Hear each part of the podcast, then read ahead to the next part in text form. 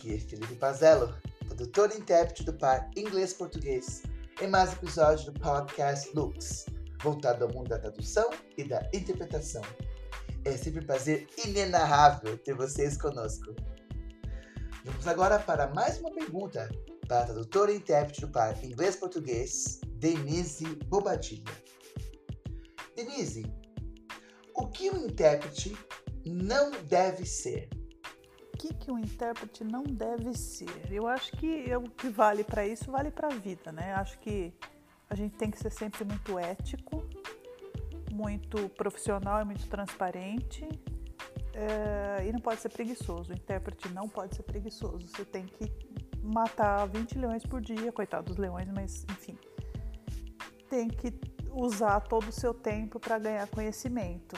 É, até no lazer a gente está aprendendo com filmes que nos ensinam, com músicas que a gente pode cantar e, e aprender construções ao cantar e tudo mais. Então, assim, acho que o intérprete não pode ser preguiçoso e o intérprete tem que ser sempre muito ético. Com certeza, Denise, com certeza. E, Denise, o que a tradução tem que a interpretação não tem?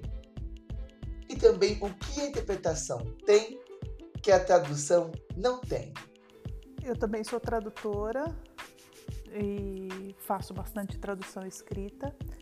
E eu acho que a tradução ela nos dá possibilidade, uma possibilidade maior de escolha pelo tempo que você tem com a tradução, mesmo que é um prazo apertado, claro mas você sempre pode voltar e refazer algo dentro do prazo, mas você sempre pode voltar e refazer e ter uma melhor escolha de palavra e estudar o tema enquanto você está traduzindo para ver se, se, se, você entendeu aquilo corretamente ou não. Então, eu acho que a, a, a tradução dá essa possibilidade de, de correção, de rumo, que a, que a interpretação é, não dá. Enquanto você, você pode até não, não se corrigir posteriormente, mas aquilo que você falou, você já falou, né? Acho que você deu para entender. Então, é, nesse sentido, a tradução ela permite, ela permite uma qualidade diferente da interpretação.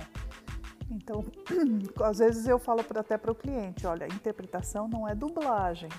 Dublagem é, ela, ela, você ouve, transcreve, traduz e faz uma tradução. E a interpretação é ao vivo, no calor do momento, né?